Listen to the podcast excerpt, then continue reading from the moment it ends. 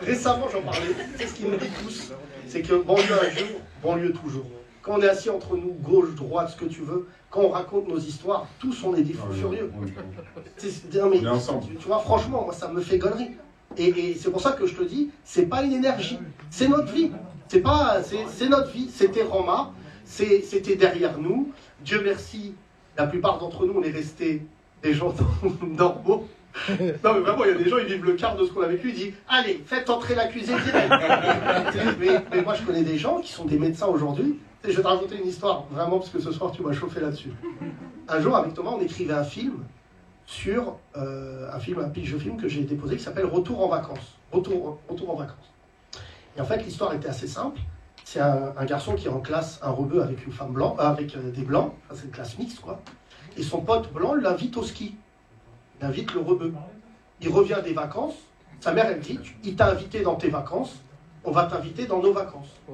Et en fait, il l'amène au bled, le fameux, la route du bled. Et tous autour de cette salle, tu sais pas ce que c'est, les vacances, quand ton daron, il prend une voiture, même pas du Paris-Dakar, et il fait 3000 km. Tu sais, franchement, quand tu compares à ça, aucun blanc, ils font, les blancs, ils font 800 km, ils disent « je suis épuisé ». Tu sais ce que c'est de voir ton daron en Marseille traverser l'Espagne et essayer de doubler un J5 C'est votre truc de rebeu, ça. et la dernière fois, marie, je disais, mais mes enfants, je les mets dans une voiture avec la clim. Tu sais ce que c'est rouler 3000 km avec une voiture qui sent l'œuf? Et Dalila, je te dis pas ça, Père de Soul, il faisait 9000 km. Ouais, nous, nous, nous, on prenait l'avion. Les Noirs, ils prennent l'avion. Mais Bah mon oui, pote, on peut pas. un jour, on a mis 24 heures Paris-Marrakech. Et j'ai dit à mon daron, mais, mais on est, 24 il y a une course-poursuite. Un. Pourquoi on est pressé comme ça? Je veux pas rester avec vous dans la voiture.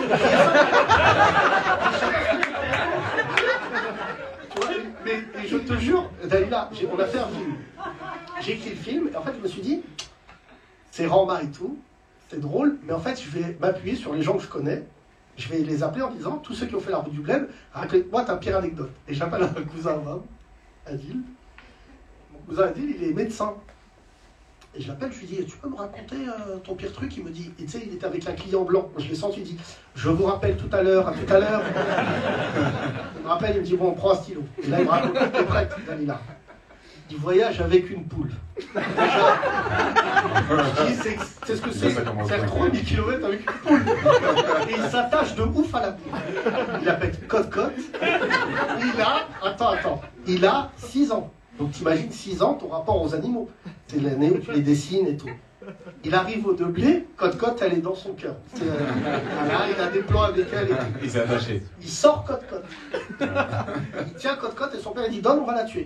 Le choc émotionnel. Et il la tient, il dit Non Non Non Et mon oncle tient, donc le père doit dire tient mon cousin et la poule. Et l'égorge sur son frère. Non mais le choc,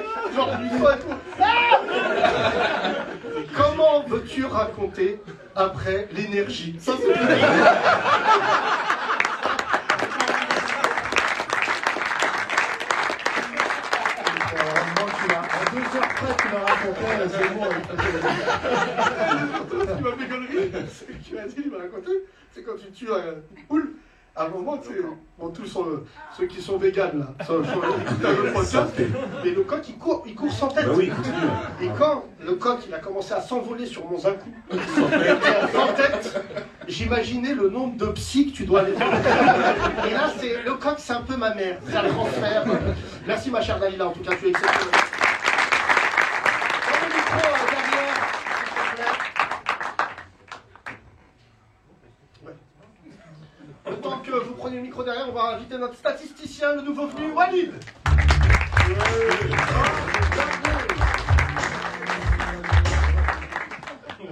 Voyez, qui est analyste de nuit aujourd'hui. Ouais, j'en ai reçu. Bonsoir tout le monde. C'est Alfred avec Batman. Tu vois Euh, bonjour messieurs, Bonsoir. vous écoutez parler là. C'est quoi cette team musulmane là c'est une team conviviale déjà. Team convivial. Exactement. On dit plus musulman, on dit convivial. On dit convivial. Euh, Convivial d'où? Du Havre. ah ouais, Ah, vraiment du Havre, d'accord. Vraiment, voir. vraiment.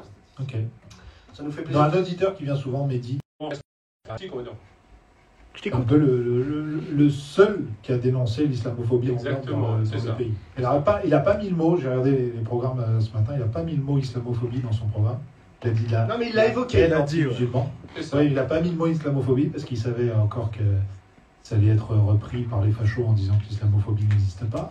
C'est quand même en bas de se dire que l'islamophobie n'existe pas. Il a défilé quand même. Hein Il a défilé quand même. Bah moi je suis l'un des organisateurs de la manif, donc je peux en parler. Et Mélenchon, pour le coup, euh, c'est là où j'ai que deux trois fois, euh, je, on s'est pris, je me suis pris la tête avec lui une fois. Tu te souviens au Move Bah oui, bah parce qu'à l'époque, il avait vraiment, il avait une vraie haine des journalistes. C'était avant 2017, hein, mais euh, il avait un vrai problème. 2010, euh, C'était cette année, il est venu chez moi et euh, il est venu chez nous. chez toi, Euh, au Move. dans notre émission.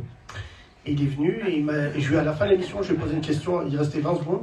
Je lui ai dit, vous avez, posé, vous avez pensé quoi de l'émission? Il a dit c'est fouillis. Je lui ai dit un peu comme votre carrière. Ouais, Et après, il s'est levé. Je me souviens, je me souviens bien de ça. Il s'est levé vénère. J'ai dit, qu'est-ce qu'il y a? Je dis, je suis pas David Pujadas, moi. Oui, c'était juste après qu'il ait mis à l'amende Pujadas. Oui. Mais euh, non, non, il, tu sais, il a côté un peu. bon, qu'il a travaillé. Il a un côté tout le temps un peu bougon qui lui a joué des tours quand même. Alors que tu vois, quand il parle posément, c'est vraiment un mec passionnant. Tu vois, moi j'ai vu son meeting à Toulouse. Quand il parlait de. Tu vois. euh, Bon, des fois c'est marrant, des fois c'est pas marrant. Là ce soir il a encore parlé euh, les vagues, le soleil et tout. Tu dis pas le moment. Ouais, Mais c'est- il, il est quand même euh, un orateur d'un autre temps. Tu Ouais. vois, en termes de- d'éloquence, de, puissance, il incarne un truc. épique. Et je le trouve d'ailleurs plus impressionnant que Marché, pardon. Même ceux qui gravitent autour de lui, les Catens, les, euh, les Corbières, les... on trouve qu'ils sont tous cohérents, ils ont, ils ont des prises de parole qui sont quand même euh, Corbière, hein, pas de Corbière. Corbière, c'est pas notable. Non mais voilà, je trouve que l'en- l'entourage, en tout cas, ce qui gravite autour de lui, c'est des, des personnes qui ont jamais de, de, de paroles blessantes envers les musulmans ou envers... Voilà, c'est vraiment... Je trouve que c'était le, euh, la candidature du Rassemblement. On Et lui, il a euh, travaillé, tous pour te ensemble, dire, ouais. il a travaillé, il a travaillé sur la question de l'islamophobie. Mélenchon, il a vraiment, parce qu'au début, c'était pas un tendre. hein. D'ailleurs, il a une amitié assez belle avec Charb. euh, Ouais, de qu'on Charlie Hebdo, ouais, de. Charlie Hebdo, qu'on aime beaucoup. Euh, moi, moi j'avais des désaccords avec lui, jamais au point de, de souhaiter la mort de Charb, évidemment, mais, mais Charb était pour moi un humoriste hors norme, tu vois. J'avais des désaccords avec lui sur la, j'allais dire, la ligne éditoriale, mais tu es dans un pays comme le nôtre, tu, tu dessines ce que tu veux. Mais le gros problème, c'est quand l'artiste en fait un combat personnel, tu vois. Et je pense que Charb, le, le malheur, c'est qu'il a porté un, un combat seul trop longtemps, tu vois. Dès le Mhm. début, on aurait dû le soutenir. On est tous devenus Charlie quelque part quand ils sont morts, hein. c'est horrible. Et quelques mois avant, il devait déposer le bilan et le canard devait disparaître. Mais tu vois, quand j'avais des discussions, le, le peu de discussions que j'ai eu avec Charles, mais j'en ai eu beaucoup, enfin j'en ai eu pas mal en étant à Paris, le truc c'était de dire, euh, tu vois, je, je crois qu'il y avait un malentendu aussi sur le fait que les, les Rebeux et les Renois qui venaient du stand-up, de facto, on était contre la ligne de, de, de Charb et, et enfin de, Char, de Charlie Hebdo et compagnie. C'est très compliqué, c'est pas les mêmes univers humoristiques. Mm. Et donc pour te répondre, Mélenchon était très copain avec Charb et euh, pourtant il a fait un vrai euh, travail sur l'idée de dire faut pas mettre les musulmans dans le même sac, faut, tu vois. Il y a que Mélenchon qui a travaillé là-dessus. Et moi j'ai été ému, je te dis la vérité, quand durant le- la campagne il a dit s'il faut retourner dans cette manif, j'y retournerai. Mais oui. Oui, mais si tu veux. J'ai aimé ton discours aussi quand tu dis que c'était la force vive et que on a euh, d'éducation maintenant, des jeunes, des enfants qui étudient, où on a beaucoup d'ambition pour nos enfants, pour notre communauté. Et je, je te rejoins ou sur le fait que nous, on a un seul but, c'est euh, s'insérer, c'est réussir, c'est voir nos enfants réussir, c'est euh, occuper euh, l'espace, on va dire, de façon positive. Et non pas comme on, dé- on nous dépeint comme des personnes voilà, qui viennent profiter ou qui Mais non, mais il y a un côté, pas chez Mélenchon, mais tu vois, enfin, je, je- je sais que ça va faire bondir certains, mais en fait, ça va être double peine avec l'extrême gauche pour les gens de quartier. Pourquoi? Parce qu'en fait, si tu réussis, ils vont te traiter de capitaliste, nanana, machin, et ensuite, tu as le plafond de verre qui va être doublé d'un plafond économique. Où en fait, on va te dire, euh, les musulmans, euh, pas trop dans l'entrepreneuriat. Alors que s'il y a autant de gens de quartier qui sont entrepreneurs, c'est parce que l'entrepreneur, c'est une, c'est une responsabilité personnelle. Tu vois, en fait, tu te réveilles un matin et tu te dis, t'es assez ouf, je vais créer un projet, je vais embaucher des gens. Tu vois, à chaque fois, on parle de. Et moi, j'aime pas dans l'extrême gauche, une partie de l'extrême gauche, l'automatisme de t'es un patron, t'es un bâtard. Non, la plupart des patrons, en plus, tu vois bien durant le Covid, c'est des mecs qui ont souffert. Ouais, là les salariés ont souffert, mais moi, je connais des patrons qui étaient euh, dans un état, euh, tu vois. euh, après, il s'avère qu'on a un pays exceptionnel parce qu'il y a eu les prêts garantis par l'État, tout ça.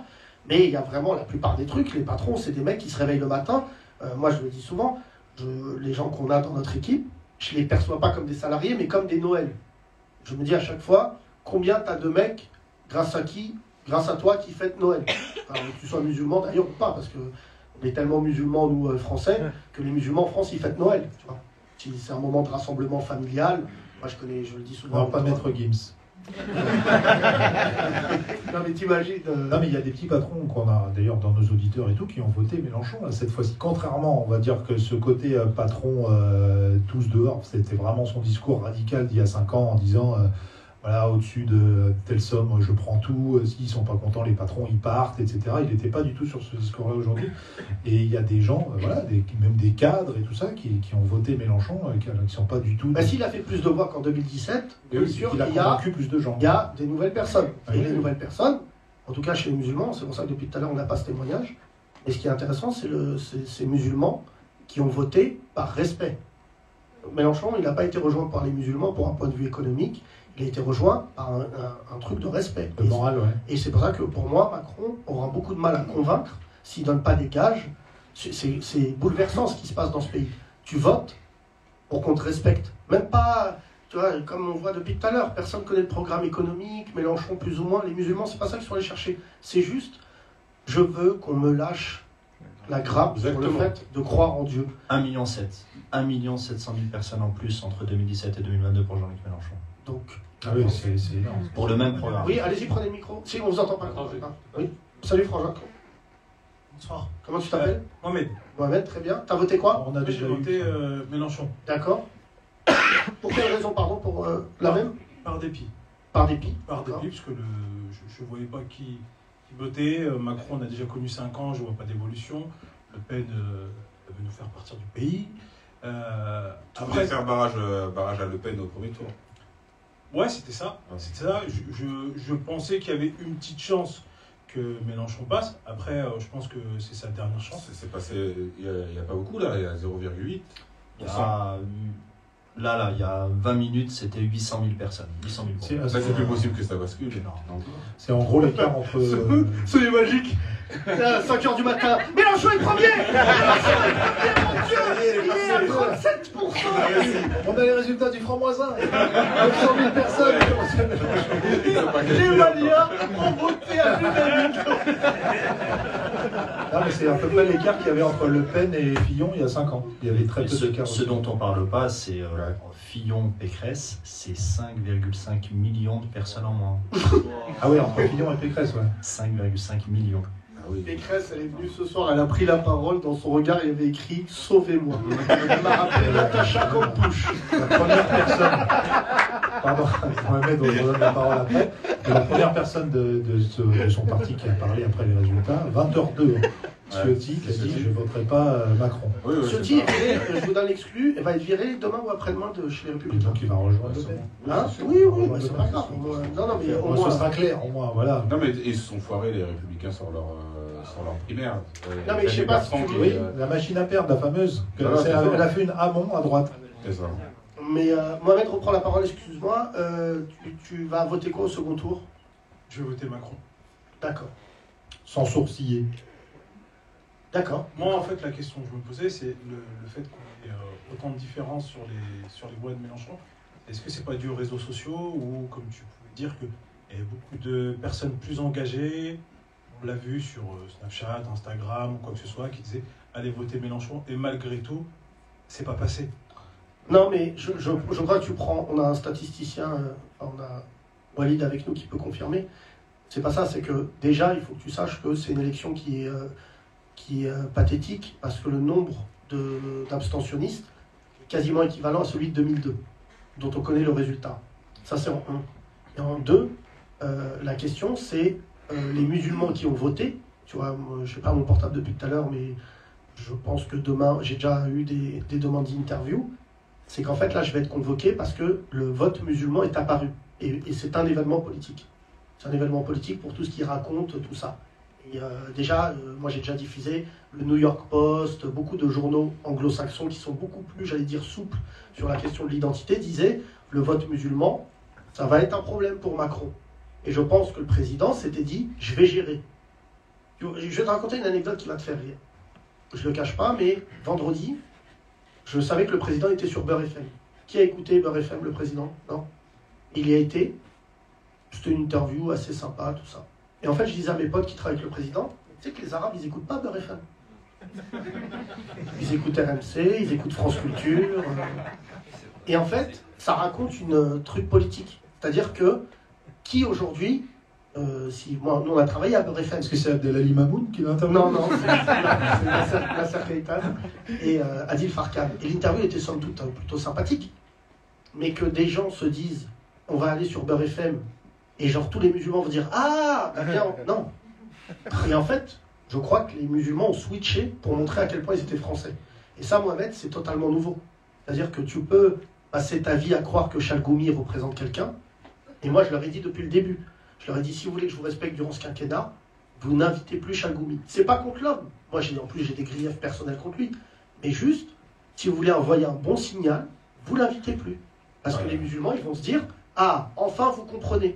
Non, mais il a dit France Akbar quand même. Ouais, ouais. Euh, Au début, je voyais qu'il toujours des imams normalement. je croyais qu'il parlait d'un match. Je me dis, il y a France Akbar ce soir. Euh, mon cher Mohamed, merci, je vais faire tourner mes cris. Merci, merci. Je vous repère depuis tout à l'heure. Tenez, tenez. Merci à le port du Havre. Là, derrière, derrière, juste derrière. Tous ceux qui ont peur de plus avoir de métro. euh, Là, derrière toi, derrière toi, derrière toi, là, là, là, derrière toi. Il y en a encore. ouais. Là, vous en faites pas. Allez, De toute manière, Bonsoir. voilà. voilà. Bonjour. Bonjour. Bonjour, comment tu t'appelles? Karim. Kamel Karim. Karim, t'as pas du tout une tête de Karim, c'est exceptionnel. T'es avec des copains blancs de classe moyenne, ton pull c'est un Zadig et Voltaire, troisième lavage, il est mort. Le coq sportif. Je Le coq sportif. Voilà, on va très bien. ça représente. Euh, t'es mal, les mecs du Havre, ils s'en vont. Ils ont posé leurs questions, ils se barrent. Ah. Euh, Rappelle-nous Karim. demain. Ah ouais Rito, où Au Havre Ah ouais, Ah, vas-y, oui, tu, ouais. vas, tu vas arriver pile à l'heure. Il arrive, il est 8h, voilà, j'ai fait une soirée. Karim, euh, tu fais quoi dans la vie? Je travaille en finance. Ouais, ça se voit, je savais. Ouais. T'as voté quoi? Macron. Ouais, ouais, mon pote. Bah, La finance, quoi. Sont soudés, les mecs de finance. Ouais, bah, l'oseille. hein. Après toi, Yacine, qui est plutôt un mec de financier. euh, C'est vraiment ça. J'ai posé. Salam les frères Merci pour tout en tout cas. Ouais, Ouais, merci merci. à vous, vous êtes Salut, des les gars. Ouais, on a des auditeurs magnifiques. Ouais. Du Havre à, à Karim. Vous dites qu'il y a pas mal de vos morceaux de Médine. hein. Euh, tu as grandi où? À Suresnes, dans le 92. T'es, euh, En France Ouais, en France. C'est ton épouse à côté? On est des collègues. Des collègues Ouais. Ah ouais, les financiers, vous traînez ensemble, c'est sympa ça. Ah, Euh, Des amis même. Des amis, Oui. d'accord. Karim, fais pas le suceur. T'avais la peur de perdre des amitiés blanches. On est vraiment soudés comme les doigts de la main. Ouais, c'est vraiment un arabe Alors futur. nous, dirait, moi je suis prêt à crever pour lui. Euh, Allez, Karim, tu as voté Macron, tu as voté quoi il y a 5 ans? Macron aussi. Ah oui, d'accord. Ah oui, t'avais déjà le Tu projet. es de- déçu parce que je te rappelle ton prénom, euh, malgré le fait que tu sois dans le déni, euh, de son quinquennat concernant les Karim. Non, non, bien sûr. Bien D'accord. sûr. En fait, le, enfin, son gouvernement me déçoit. Il y a Plus beaucoup que de- lui. Il a quand même mis un Ouais, que lui, ministère de l'Intérieur. Non, non, plus que lui. Enfin, globalement, Où ça sur les, sur les moments tendus, sur les crises qu'il a pu connaître, il les a plutôt bien gérées.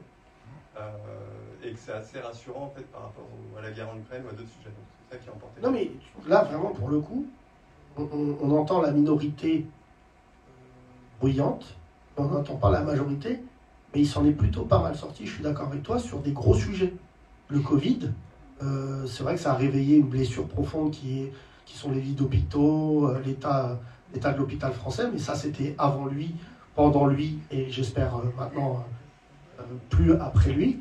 Et en fait, le Covid, la France, on est passé de dernier de la classe à numéro un mondial. hein.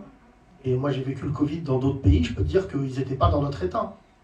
Oui, mais c'est par exemple à l'hôpital, on a entendu beaucoup, beaucoup, beaucoup de gens, les infirmières euh, notamment, euh, dire que c'était mal géré et ça a fait beaucoup de bruit. Alors après, je sais pas ce qu'il en est sur euh, vraiment le terrain, la réalité. Est-ce que c'est lui, vraiment, son gouvernement qui a fermé des lits, etc. Non, le premier, a le gouvernement qui a vraiment fait une restriction sur les lits, figure-toi que c'est Xavier Bertrand, Oui, sous Sarkozy. sous Sarkozy. Et en fait, ce qui était fou, c'est Xavier Bertrand qui donnait des leçons à Macron sur les lits d'hôpitaux, alors que c'est lui qui l'a amorcé.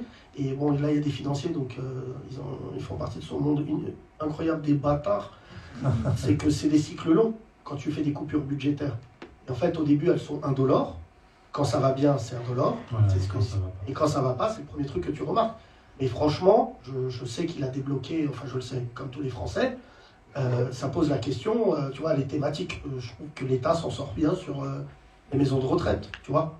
Le fait que l'État, sur, euh, sur ce qui se passe dans les maisons de retraite, reprenne le contrôle, mais tout rénover, c'est pas en 15 jours. Quand tu apprends que le patron de- du truc des maisons de retraite, Orpea. Orpea, a vendu ses, op- ses, ses stock options trois jours avant d'être viré, Délit d'initié. voilà, des d'initiés, t'as pas le droit de le faire, ça en dit long sur la nature humaine, tu vois. Mais euh, Karim, euh, toi plus particulièrement, euh, contrairement aux autres auditeurs, tu es dans une couche sociale, pardon d'être, euh, ne nous donne pas les détails, mais tu gagnes plutôt bien ta vie. En finance, on vient. Dans le micro, dans le micro. Pardon, oui, oui, plutôt. Enfin, après, je Et- sais pas ce que ça veut dire, mais oui, globalement, par rapport à la moyenne. euh, est-ce que tu aurais pu voter Mélenchon? Oui, parce que son, sa vision de la société est assez proche de celle que je peux avoir. Et donc tu viens de nous confirmer que toi c'est ta poche avant ta vision de la société. Non, mais tu parlais, par exemple, tu parlais des enfants et je trouve que c'est assez révélateur. Donc, euh, effectivement, quand on a des enfants, peut-être qu'on pense un peu différemment, peut-être qu'il y a, je sais pas, T'as des enfants? J'en ai un et un qui va bientôt arriver. D'accord, très bien. Oh. Ouais, c'est bien, c'est bien. Je vérifier si je captais bien. euh, je suis obligé d'appeler. D'accord, merci Karim. Euh, à côté La demoiselle La dame Pardon Moi, je ne peux pas voter en France. Ah oui, parce que tu, tu es malienne, visiblement. De quelle origine Italienne. Enfin, t'es pas origine, t'es italienne. Et tu peux pas voter en France. Non. Donc tu as décidé de fuir le racisme de ton pays. Pour te dire. Et en fait, c'est toi, euh, la- le cas d'école. Euh, donc, euh, Comment tu t'appelles là Léa, Léa. Léa, tu as grandi où parle pas italien. en Italie. Oui, ça je sais, mais où En Euh, Italie avec- à côté de Venise. À côté de Venise. Euh. Pierrefitto. Euh, Pierrefitte. Euh, non, plus sérieusement, euh, je vais poser des questions malgré le fait que tu ne votes pas comme ma, ma maman. Euh, ma maman, elle vote quand c'est gentil. Ah, vote pour les Elle j'aime bien lui, il est gentil. Et il s'appelle Le Pen, mais il est très gentil. Ma mère, elle a eu euh, la, la Elle a voté ta mère? Bah oui, elle a voté. euh, ma mère, mon père. Elle a voté pour qui? Mélenchon, je Je pense. pense. Ouais, ouais, je sais pas, j'ai pas demandé. Non, mon père, il, non, non, ma mère, elle vote pas, elle n'a pas les papiers. Récemment, elle m'a dit j'aimerais bien les avoir. Je lui ai dit c'est pas très utile, franchement. Ouais, on sait jamais. Attends un peu. Ma Euh, mère, juste- ma mère est une rare, euh, non, est une des nombreuses euh, électrices qui a laissé tomber pour la première fois la, la droite classique, donc les républicains, pour euh, Macron. Ça, Ah ouais. je pense qu'il y a beaucoup de gens qui ont fait ça au premier tour. Ah oui, moi, je crois qu'il allait dire Mélenchon, mais juste fait Ah un oui, pas de juste, côté. voilà, c'est ça. ouais.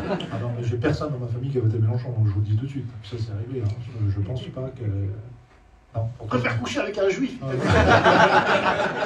pas n'a pas voté au premier tour est, est sur la route. Euh, juste pour revenir à toi, tu as connu euh, ce que la France va connaître peut-être dans un mois, euh, qu'on appelle aussi la quatrième République, ma chère euh, Léa. C'est-à-dire que le président est totalement dé- démonétisé. Et en fait, l'extrême droite prend le pouvoir. C'est ce qui s'est passé en Italie avec Salvini, Oui. qui est la référence des, des, des, des fachos en France. Alors, facho, tu connais le mot, parce que ça vient de chez vous. Quel est le copain de Marine Le Pen Si Ouais. Pacho. Voilà. Euh, et euh, comment toi, tu as vécu là-bas quand c'était les années Salvini? Non, j'étais en France. Tu étais déjà en France. Oui. Et tu avais de la famille par contre là-bas? Oui, Et comment ils le vivaient eux? Très mal. Non mais euh, Ouais, non, tu non. sais, Léa, c'est- C'était très compliqué parce que les, euh, c'était un débat euh, sur l'immigration tout le temps euh, et tous les autres sujets oubliés.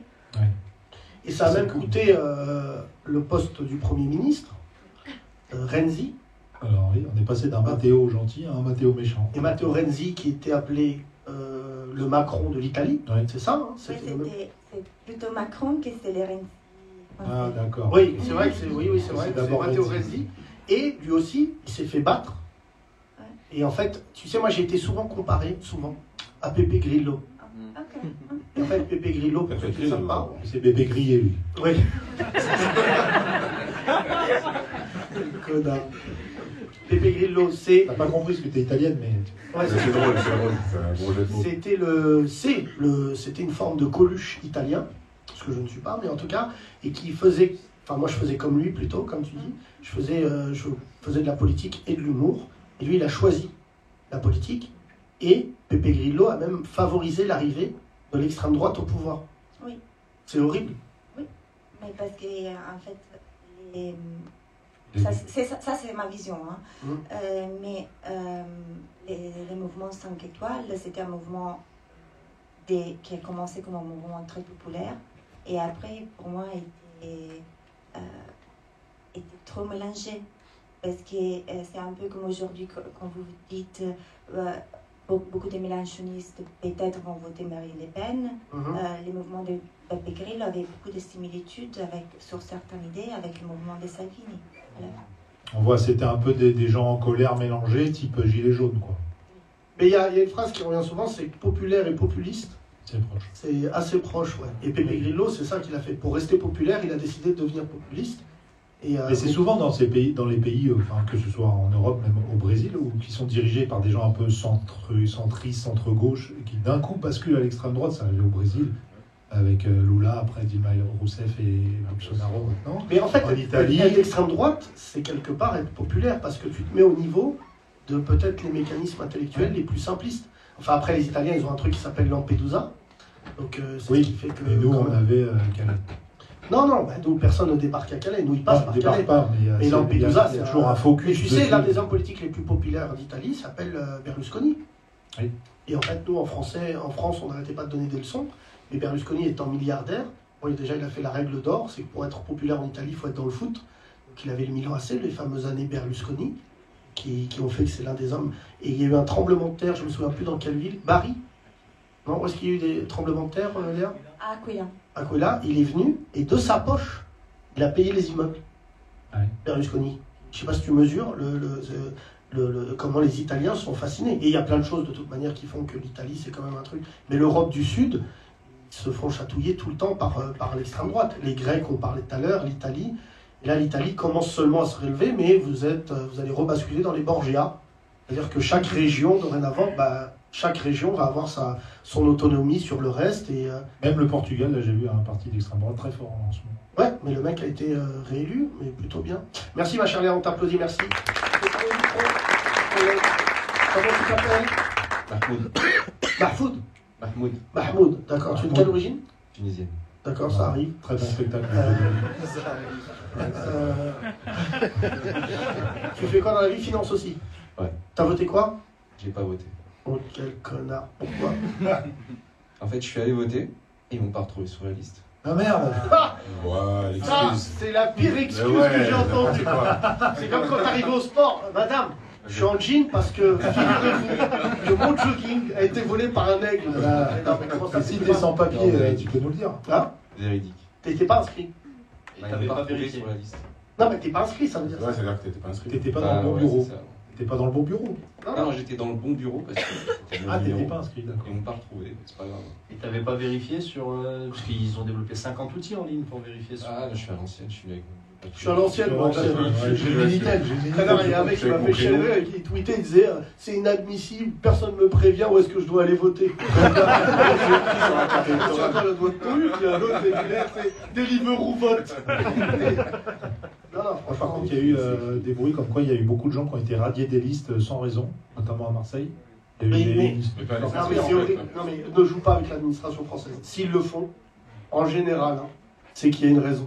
C'est Non, mais- 2018, ils ont, en 2018-2019, ils ont nettoyé euh, les, euh, les, lignes, les, les listes électorales euh, pour les mal inscrits. En fait, ils t'envoyaient un courrier à ton adresse, et si tu répondais pas, bah, ils te radiaient des listes. Et comme la plupart, enfin beaucoup de personnes en tout cas, euh, n'habitaient plus à l'endroit où ils étaient inscrits, bah, ça s'est passé comme C'est ça. un gros pourcentage des abstentionnistes, d'ailleurs, les mal inscrits, c'est ça J'ai entendu que c'était un tiers environ. Entre 2017 et 2022, bon, il y a, il y a une abstention qui a évolué, mais c'est 10 millions de personnes en moins qui sont pas allées voter quand même. Vote obligatoire. Parce. Parce qu'ils sont mal inscrits Pas que. Non, pas que. ouais. Non, non, pas que, c'est trop. Ils sont mal réveillés. Et Mahmoud, t'es pas dégoûté de pas voter? Non, ça va, parce que j'aurais voté pour euh, Jadot. Ah ouais. T'aurais pu lui rembourser sa campagne. Mahmoud, lui, il n'y croit pas. J'étais pour la libération du lierre. tu croises le mec de Jadot, tu sais jamais ce qu'il y a. Pourquoi tu votes pour lui? Les tomates. Oui, pour jamais automate. J'ai vu la liste des candidats euh, proposés aux législatives euh, par les Verts sur toute la France. Ah, c'est très, très. euh, Monocolore. Ouais. Ah mais tous les, tous les partis, moi ce que j'aime, c'est de voir leur liste en disant mais comment tu peux dire... euh, Tu parcours et tu regardes, pourtant les Verts quand même sont connus. Enfin, J'ai vu Sandrine Rousseau ce soir sur France 2 et je me suis rappelé que quand elle parle, je deviens zémouriste. non mais en plus elle dit des trucs qui sont vrais, mais elle a un phrasé Et tu sais, elle était là, il était 20h08 sur France 2 et tout. Elle dit Mais vous vous rendez quand même compte que. Ah euh, euh, euh, Voilà, et elle dit C'est quand même vous. Et la Rachida Dati, l'arabe. L'autre, elle a passé la seconde, elle avait mal fait le ramadan. Oui, mais moi Donc, euh, Anne-Sophie Lapix et franchement, Sandrine Rousseau. Moi, j'aime beaucoup cette femme politique parce que elle s'en bat les couilles de la vie. C'est vraiment, elle a aucune stratégie si ce n'est le chaos. Kiffer. Le chaos. Elle perd les, les primaires. On lui fait une réunion. On dit, c'est Jadot qui a gagné. Le lendemain dans la presse, il incarne pas. Il est pas vrai. Moi, euh, je crois même il a deux bits. Elle non mais je te jure, Mahmoud, je- Jadot, pourquoi Je comprends, mais je- pourquoi? Euh, Non, non, mais t'es mal, l'autre. Oui, parce que c'est. non, non, non, mais vraiment Ah sérieux. oui, ça allait coûter 50% moins cher. Non, sérieux. Parce que je savais qu'elle n'allait pas passer. Et je trouvais que. Attends, laisse-moi finir, laisse-moi finir, Vas-y, vas-y. C'est parce que je trouve que sa cause, elle n'est pas assez défendue. Alors que ça devrait être l'une des. Intéressant. Et je trouve qu'il y a beaucoup de gens qui ont fait le calcul du vote utile. Et toi, tu as fait le calcul du vote inutile. C'est juste que je savais qu'elle allait se retrouver avec un vieux score. Et je trouve que c'est euh, c'est pas donné assez de, de voix pour une cause qui compte. C'est quand même fou parce qu'il y a 5 ans, donc il se retire Jadot pour Benoît Hamon, qui fait un score nul, mais bon, euh, qui, euh, voilà, ils étaient ensemble. Là, il y a un programme qui est hyper écolo et que beaucoup d'experts écologistes euh, disent que c'était Mélenchon le meilleur programme écolo. Et Jadot, par ego, je vois pas autre chose, ne se retire pas pour Mélenchon, ce qui aurait passer Mélenchon Et surtout, au deuxième tour. La folie qui est marrante, c'est qu'il est proche du printemps républicain, qui sont des racistes de gauche absolument abominables. Préfère les arbres aux arabes. Et il a fait venir. il a fait venir. Les arbres, oui, les arabes, non.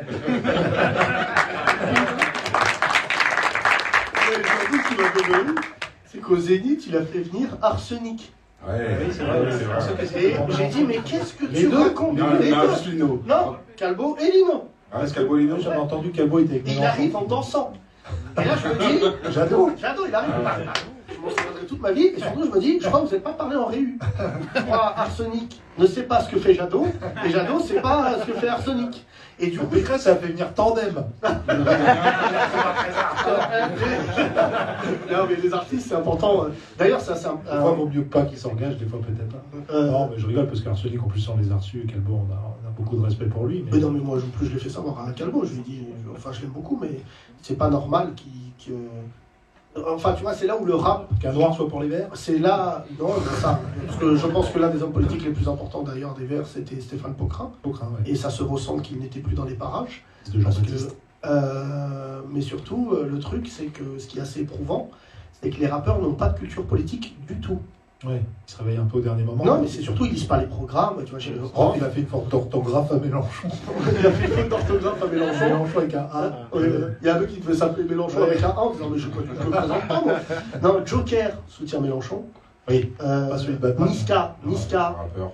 euh, a aussi. euh, Alors Niska, c'est moins clair. C'est Rémi d'ailleurs euh, que vous pouvez applaudir, qui a fait toutes ses recherches rap politique. Euh, que Niska avait repris, un- c'était une vidéo de Mélenchon, c'est ça, Ouais, Euh, ça. Anti-Macron, et qui avec le son de Niska. euh, non, surtout, il y a le, le Mais rap- qu'est-ce que tu dis Non, un truc comme ça, j'ai vu ce qu'il dit. Il y a le rappeur aussi là, qui est euh, euh, euh, Jean-Luc Mélenchon. Jean-Luc Mélenchon. J'aime pas la police comme Jean-Luc Mélenchon. C'est pas- c'est pas le morceau. C'est qui Non, c'est un vrai Joule. C'est devenu le morceau le plus viral ce week-end. Ah. Et en fait, Mélenchon, il se bat en ce moment pour dire Non, non, moi j'ai pas de problème avec la police. Ouais. C'est vraiment, et là, il y a un rappeur qui a dit qu'il a dû lire ça au premier degré. Jean-Luc Mélenchon, qui n'aime pas les juifs. Oh n'équipe plus sur moi. Pas du tout, pas du tout. Non, mais euh, les, les rappeurs, moi je parle souvent politique, mais en fait, je parle très rarement de politique avec euh, les rappeurs. hein. Je- tu vois, il y en a très peu qui lisent le programme, qui s'intéressent. euh, tu vois, qui font des photos des fois avec des gens, ils se rendent pas compte que le mec c'est un, c'est un gars du printemps républicain. euh, tu vois, et franchement, ça c'est aussi une lourde responsabilité. Mais les rappeurs se sont réveillés tous en, en, en une demi-heure vendredi soir. Je sais pas s'ils se sont passés le mot À d'ailleurs. part Sako, chien de paille, qui est devenu un politique. Sako Chiampal qui est mon ami, donc je vais pas en parler, mais je vais en parler quand même. Il a fait euh, le meeting. Il a fait le meeting et on en a parlé en amont. Et euh, moi je lui ai dit, vas-y, fonce. Franchement, euh, euh, tu vois. et on a eu un, On a eu un presque nec-feu au meeting aussi. C'est un sosie, ouais. Euh, Mahmoud, tu es un être exceptionnel. Je rappelle donc que tu as pris Jadot en sachant qu'il allait perdre, mais il t'a fait de la peine. Par exemple, toi, je te donne deux équipes PSG Clermont. Clermont. Jamais PSG. Hein Jamais Jamais PSG. Bien joué. Euh, dans le micro à la personne à On côté. rappelle que la meilleure victoire de ce soir, c'est celle de l'OM Ah, j'avais les premiers. Ah, pardon, je suis tout seul, je suis tout seul. Oui, ils ont gagné. Combien 2-0. Bon. Ils vont perdre la semaine prochaine. Oui, la semaine prochaine, il y a PSG OM. Les PSG-OM, et puis surtout, ils vont peut-être mourir en Grèce, vu le match aller. À la... Oui, oui, ça. Ils vont peut-être pas revenir. de- Alors là, il joue dans un endroit. Tu sais que le, le président de ce club de foot était venu oui. avec un flingue. Ouais, Sur le terrain. La ceinture. Ah ouais, non. Alors moi, pardon, mais Mahmoud, t'es un Tunisien, c'est pas bien ce que je vais faire, mais je vais raconter. Les hooligans, quand vous venez en France, renseignez-vous où est-ce que vous jouez. Quand il y a eu Tunisie-Angleterre en 98, À Marseille. Marseille. et que les Anglais hooligans, les parents de Wayne Rooney, bedonnants, pesaient une tonne 5, ont commencé à frapper des rebeux à Marseille. Mauvaise idée. Mauvaise idée. Il y a bien un Anglais qui va dire Hello, there is a big problem. Frère, Ils ont tabassé le peuple de Brevard. les Tunisiens, les, les, je me souviens, j'avais 90, j'avais 16 ans, et ça c'était sur toutes les, les flash infos. Et quand j'ai vu, frère, un Tunisien en scooter lâcher son scooter sur un Anglais, j'ai pleuré en disant, l'Anglais doit te dire, They are not human. Animaux. Le- tous les week-ends, my sister. Là, il tombe sur Mahfoud le cinglé. Ah, mais le daron rebeu qui avait une béquille et qui les a frappés avec sa béquille à Marseille. ouais, Là, c'est vrai que les Grecs, ils ont fait un peu du sale à Marseille. hein. Non, mais ils ont fait du sale, mais surtout les Marseillais ont été retenus. Marseille, c'est- En plus, les cités, elles sont dans la ville. Nous, à Paris, euh, quand il y a une bagarre avec le PSG, à part les gens qui sont dans le stade, mais Marseille, quand tu t'embrouilles avec Marseille, tu t'embrouilles avec la ville de Marseille. Ouais, avec la colline où il y a le quartier nord, ils ont un toboggan direct. Ils les ont- En 15 secondes, ils sont sur le vieux port. L'entraîneur- L'entraîneur grec, il a menacé les, les Marseillais. Ouais, ouais, bien sûr. Mais, mais- pense. c'est là où l'autre, il a bien géré la crise politique. Pardon, on parle un peu de foot, mais l'autre. Ouais, on arrête la politique. Sampaoli, qui est l'entraîneur le plus sulfureux de France, il a Ouais. fait Oh, c'est inadmissible. Ouais. Parce qu'il sait que là. Oui, mais il n'a plus le droit à l'erreur. Déjà, déjà, Dimitri Payet, il s'est mis au kung fu, parce qu'à chaque fois il va tirer un corner, un corner il se met il au but. Alors, les Sénégalais avec le laser, Ouais. euh, c'est euh, ce que Ce sera un autre sujet. ça sera un autre sujet, nous en parlerons. Parce que Xor est sénégalais. Xor, le shérif de l'espace. Xor, ça c'était putain, ça C'est c'était. notre galaxie. Ah j'adore. Euh, cher ami, comment tu t'appelles Euh, Aurélie, Aurélie, tu fais quoi dans la vie? Euh, pareil. Finance? Mm. Euh, Toi aussi, t'étais pas inscrite? Non, non, j'étais inscrite. Bon, c'est bon. Allez, allez, on essaye de transcender sa nature parce que tu m'as l'air timide, Aurélie. Ouais. Petit Euh, c'est écologiste. Euh, comment? Tu as voté quoi? Euh, Mélenchon. Ah, et t'es dans la finance. Ouais, schizophrénie un peu. Ah ouais, t'as- Pire que ça, syndiqué CGT, donc euh, vraiment. Dans la finance On veut plus de stock option On veut plus Oh, Zé Oh Calme-toi, Aurélie T'es syndiqué Euh, dans la finance. Et on est le syndicat majoritaire chez nous, donc euh, voilà. Ah, normal, t'es toute seule. C'est quoi, la- la- Aurélie l'a cinglée. Non, mais Aurélie, ça va la tête? Enfin, t'es un. Non, c'est pas tous les jours évident, mais euh, Oui, oui, ça oui. passe bien. ça. Je pense que toi, t'es vraiment. t'es un- Là, c'est comme si je voyais un panda. Elle est syndiquée dans la finance. Mais t'es chez McKinsey Ouais, Ou, euh, Mélenchon. T'es chez qui? C'est du consulting. Non, chez Generali. Chez Général, moi, je fais très bien. les Général, assurances. Et- Et t'as lu le programme économique de Mélenchon? Euh, oui. Et mais c'est pas. Moi, je veux pas mentir, c'est pas ce qui m'intéresse le Bah, plus. bien sûr, parce que la moitié de ta paye qui part dans une usine de flûte de pan. Elle est où l'oseille? Ah, On aide un Péruvien, euh, Jesus, qui est un être exceptionnel. Mais alors, demande l'oseille Bah, après, je fais pas partie des gens qui en ont vraiment besoin. Euh, c'est pas non plus ça le problème. Ce qui est drôle, c'est que vous ne voyez pas la salle, la moitié de la salle dit Ah non, on est prêts. Hein. L'oseille euh, je te donne mon rib. Non, mais c'est bon, c'est bon, vas-y. Non, mais voilà. Après, euh, moi, j'ai toujours eu un environnement euh, beaucoup à gauche, soit famille, amis, tout ça. Et euh, c'est vrai que j'avais regardé le programme et euh, ok, il y a vraiment ce truc de vivre ensemble, mais aussi il a un vrai programme euh, écologique, limite encore plus écologique que Jadot. Ça, c'est vrai. Et euh, c'est un des candidats les plus féministes aussi. Et euh, il y avait Mediapart qui avait sorti, euh, qui a sorti il y a, pas, il y a quelques jours là, une étude où il y a euh, plein d'ONG et euh, de rapports d'expertise euh, qui ont donné leur avis sur les différents programmes et à chaque fois bah, il arrive en premier. Oui, tu sais, il avait le meilleur programme. hein. Mm. Il avait le programme le plus abouti. Ah, Par contre, féministe, il n'y a pas beaucoup de femmes euh, autour Bah, de de lui. je crois que la grande fierté de, ce- de cette élection, c'est qu'il y a des gens qui respectent moins les femmes que les musulmans. C'est les hommes politiques. Autour de Mélenchon, il y, a, il y en a Qui a parlé pour lui. Qui faisait la campagne bah, pas des go- bah, on a parlé de Quatennens, de Corbière, Voilà, euh, de- tous de- ces Non, non, proches. mais c'est pas ça. Non, mais euh, Garrido, non, mais. Garrido, Non, non, mais Gar- Clémentine Autain, Panot. Qui ça. Marion Aubry. Marion, Marion, oui, oui, ouais. Marion, elle est, elle est- oui, non, mais, surtout, non, mais la vérité, c'est que les femmes, les femmes sont- autour de Mélenchon ont une vraie place. Moi, franchement, ce qui m'a choqué, Aurélie, je te le dis, c'est la place de la femme dans cette campagne. Tout le monde parle des musulmans avec les femmes. Franchement, ce qu'on a fait aux femmes, et pourtant, je suis pas d'accord avec Pécresse, je suis pas d'accord avec. euh, Hidalgo. non, si, bah, Hidalgo, le problème, c'est que je suis pas d'accord. euh, je vais pas dire que je suis pas d'accord, il y a plein de choses qu'elle défend, mais je trouve que le problème, c'est qu'on lui a fait payer le lourd tribut d'être une femme en politique.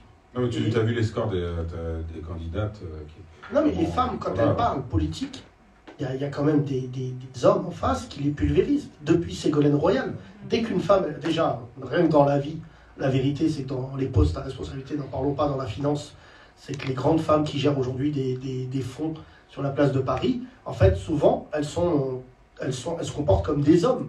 C'est-à-dire que c'est assez horrible, mais, mais tu vois, le problème qu'on a eu sur cette campagne, c'est comment on parlait des femmes.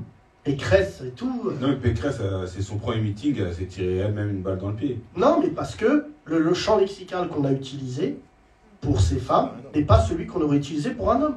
C'est parce que Mais ça a toujours été comme ça. Bah non, ça n'a pas toujours été comme ça. Je suis pas d'accord. Fillon, avec toutes ses affaires, avec euh, toute la vindicte populaire, il n'a pas, il a pas eu affaire euh, aux, aux mêmes remarques. Et, oui, ça, et je te rejoins Yacine là-dessus, et ça date pas d'hier, hein, depuis euh, Édith Cresson, euh, 81, avec Mitterrand, de toute façon, ça, ça a toujours été comme 91. ça. 91, pardon, ça a toujours été comme ça. Oui, après, on a vraiment eu spécialement deux très mauvaises oratrices dans cette campagne qui Oui, sont Pécresse et Hidalgo, Ouais. alors que Marine Le Pen, qui est une femme, est quand même. euh, Oui, mais je rejoins ce que je te très disais, bonne oratrice. C'est que Le Pen se comporte comme un homme. Nous, on est des gens de théâtre. Sur la mise en scène, quand elle prend la parole, c'est un orateur plus qu'une oratrice. Elle a, elle a montré sa féminité dans cette campagne en disant j'ai des chats, je vais en colloque avec euh, Sophie, euh, on est le soir sur Tinder. Elle a raconté des trucs, on s'en battait les couilles.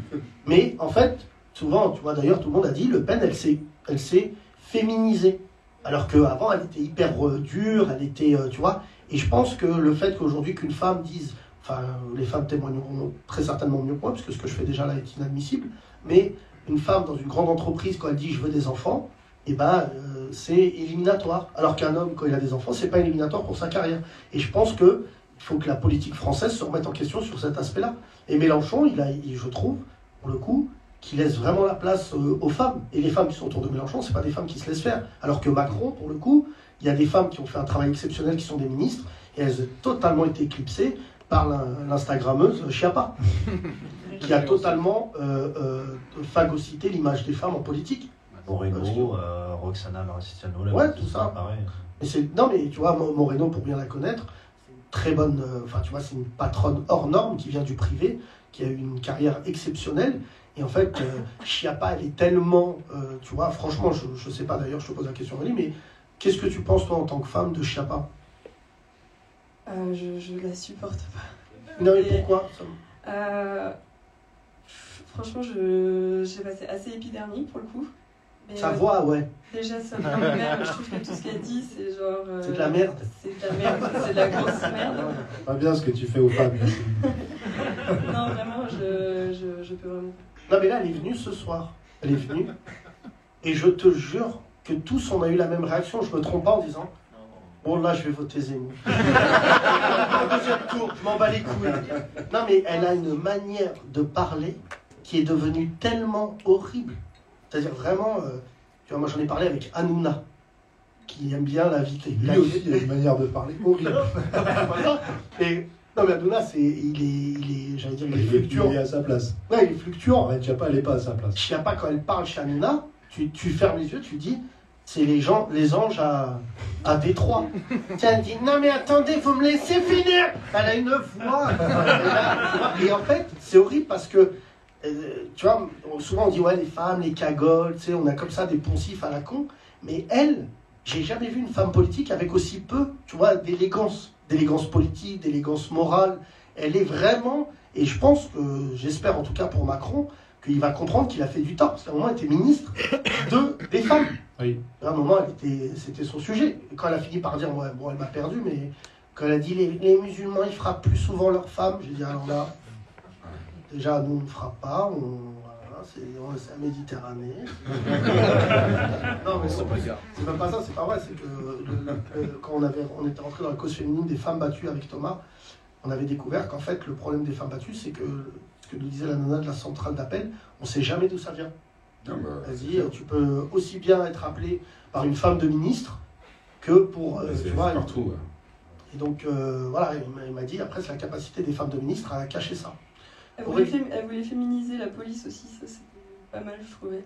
Elle, voulait, elle trouvait que c'était féministe euh, de rentrer euh, dans, dans la police. Dans la police, voyez, alors euh, je Et son argument c'était c'est féministe d'être, euh, de rentrer à la police. Non, mais alors, être une femme, enfin, dans la police, je t'annonce, tu tombes sur les mauvais collègues, je pense que tu passes des mauvaises journées. On pense. connaissait quelqu'un qui était bac plus 7, qui est rentré dans la police, par le terrain, une femme. Elle était brillantissime quand on était jeune, quand avec Thomas on l'a connue. Et, euh, tu vois de qui je parle? Oui, oui. et, euh, et en fait, elle, elle est rentrée dans la police et elle est devenue, pardon, mais en fait, elle a régressé dans son vocabulaire. Et nous, quand on était jeunes, elle avait fait Sciences Po et elle a été refusée à l'ENA et elle a décidé de rentrer à la police. Elle avait vraiment un bac plus 7, elle avait fait entre les masters et tout. Et en fait, le fait d'être tous les jours avec des mecs qui, en plus plutôt belles femmes, qui lui faisaient la misère, des remarques, des remarques, elle a fini par se mettre avec un, un collègue, c'est pas grave, mais en fait, elle a, elle a vraiment, elle a régressé. Et parce que je pense qu'elle était rentrée dans une carapace euh, un peu beauf. Alors bon, il y a des flics cool, hein, on en a croisé récemment avec Thomas en garde à vue, mais euh, mais mais il y en a d'autres, tu, tu passes C'est un peu comme moi quand je suis rentré dans ce podcast, euh, j'avais un haut niveau d'études et puis j'ai rencontré Yacine, Soud. C'est vrai que heureusement que Walid est arrivé. Merci ma chère Aurélie. Merci, Thomas. C'est bientôt la fin, mesdames et messieurs. J'aimerais qu'on passe là, juste euh, vous deux, et ensuite euh, les trois chauves. Ah ouais, Euh, deuxième rang, s'il vous plaît là. non, bah, Cyril Gann. Non, non, ouais, ouais, c'est ah oui, pas grave. Wita qui m'envoie un message, s'il te plaît, fais une pub pour mon spectacle. Voilà, bravo. Si vous avez une opinion de Wita, c'est que le gars, on est en train de parler de l'état de notre pays. Est-ce que tu peux dire que je suis marrant? Je joue le vendredi 22 avril. Voilà, exactement, à 21h30. 21h30 ici. Euh, Peut-être bonjour. Bonjour, Comment tu t'appelles? Antoine. Tu fais quoi dans la vie? Euh, je travaille dans un magasin de sport. Super, d'où ton t-shirt Vans. Exactement. Bien, Ouais. tu veux pas faire un magasin de skate? Non, non, un vrai, un vrai grand magasin. Non, euh, Intersport. Exactement. Ouais, ouais. Qui, qui porte encore le nom de sport, mais il n'y a rien de. Il n'y a plus aucun. Des C'est c'est ça. Euh, Antoine, tu as voté quoi? Euh, j'ai longtemps réfléchi, j'en ai pas dormi la nuit j'ai finalement voté Mélenchon ce matin. Ah. Putain, mon frère, on dirait, il a quitté sa meuf. Des, des images au ralenti Non, de Mélenchon.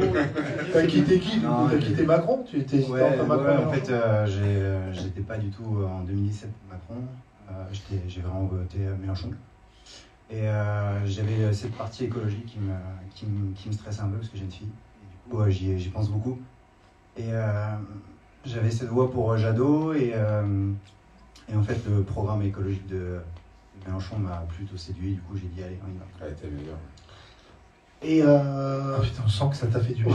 Ah ouais, Antoine, Antoine, ça l'a fait kiff. Le mec, il allait chialer là. euh. Attendez, excusez-moi, Soun, mais c'était éprouvant parce que il y a l'enveloppe, il y a. il y a- Tu peux plus mettre le bulletin, il était trempé, je crois. Il ne doit pas, il pas Moi, comptabiliser, je j'ai mis la chanson de la fin Fast and Furious.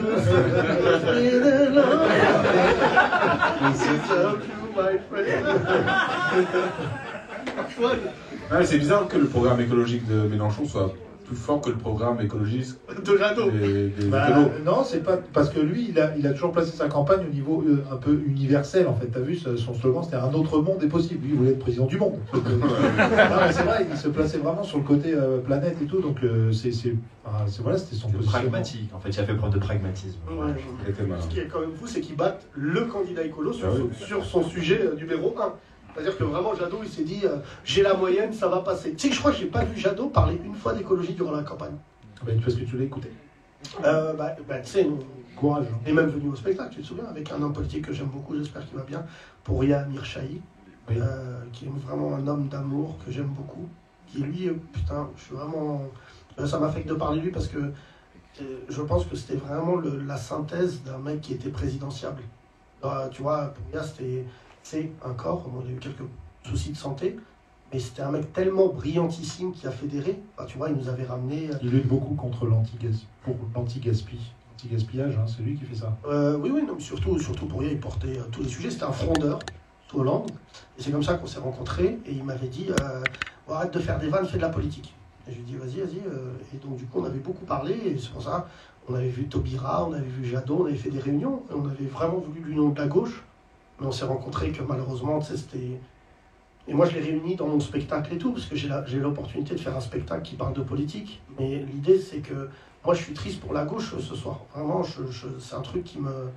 Depuis le début et tout, je tenais ce discours-là, mais le plus triste dans cette élection, c'est pas tant l'avènement de l'extrême droite, c'est la fin de la gauche. Et, et ça sera impossible de les revoir ensemble. Ce matin, j'ai même envoyé pour te dire, comme toi, Antoine, parce que je toi, tu es un, t'es un baptou faible, moi, je suis un robe faible. J'ai envoyé un texto à, à Benoît Hamon. Ce matin et tout, je me suis réveillé en panique. Avec, avec la musique aussi. Oui. de- Euh, Non, j'ai envoyé. euh, euh, ça va, faut qu'on. euh, non, je lui dis, t'en es où? Il me dit, bah, au même endroit que les Français. J'ai dit, faut qu'on se voit vite. Alors, je sais pas pourquoi. et en plus, vraiment, il y a plein de gens là dans les deux semaines que je vais voir et tout, qui est celle de dire, la prochaine élection, on va prendre 5 ans. Je sais pas si je serai de ce monde, mais on va prendre 5 ans. Et l'idée, c'est de dire, les vieux vont encore plus partir. Là, dans 5 ans, Mélenchon, là, pendant 5 ans, je pense qu'il va faire les, la transition. Mais après, ça sera nous les yeux.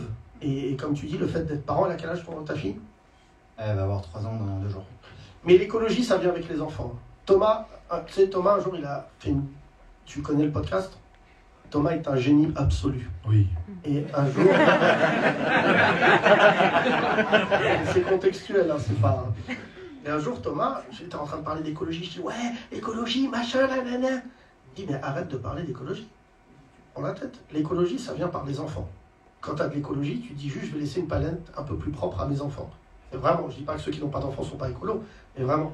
Et il m'a dit, les trois plus grands dirigeants de ce monde, en tout cas, trois des plus, quatre des plus grands à l'époque, quatre, n'ont pas d'enfants D'Europe. Il y avait Theresa May. Euh, Theresa May, elle n'a pas Merkel. Macron, il n'a pas d'enfants. Merkel, pas d'enfants. Et Il y avait aussi, je crois, l'Italien, l'Italien Matteo Salvini. ils n'ont pas d'enfants. Euh, Matteo Renzi. Matteo Renzi.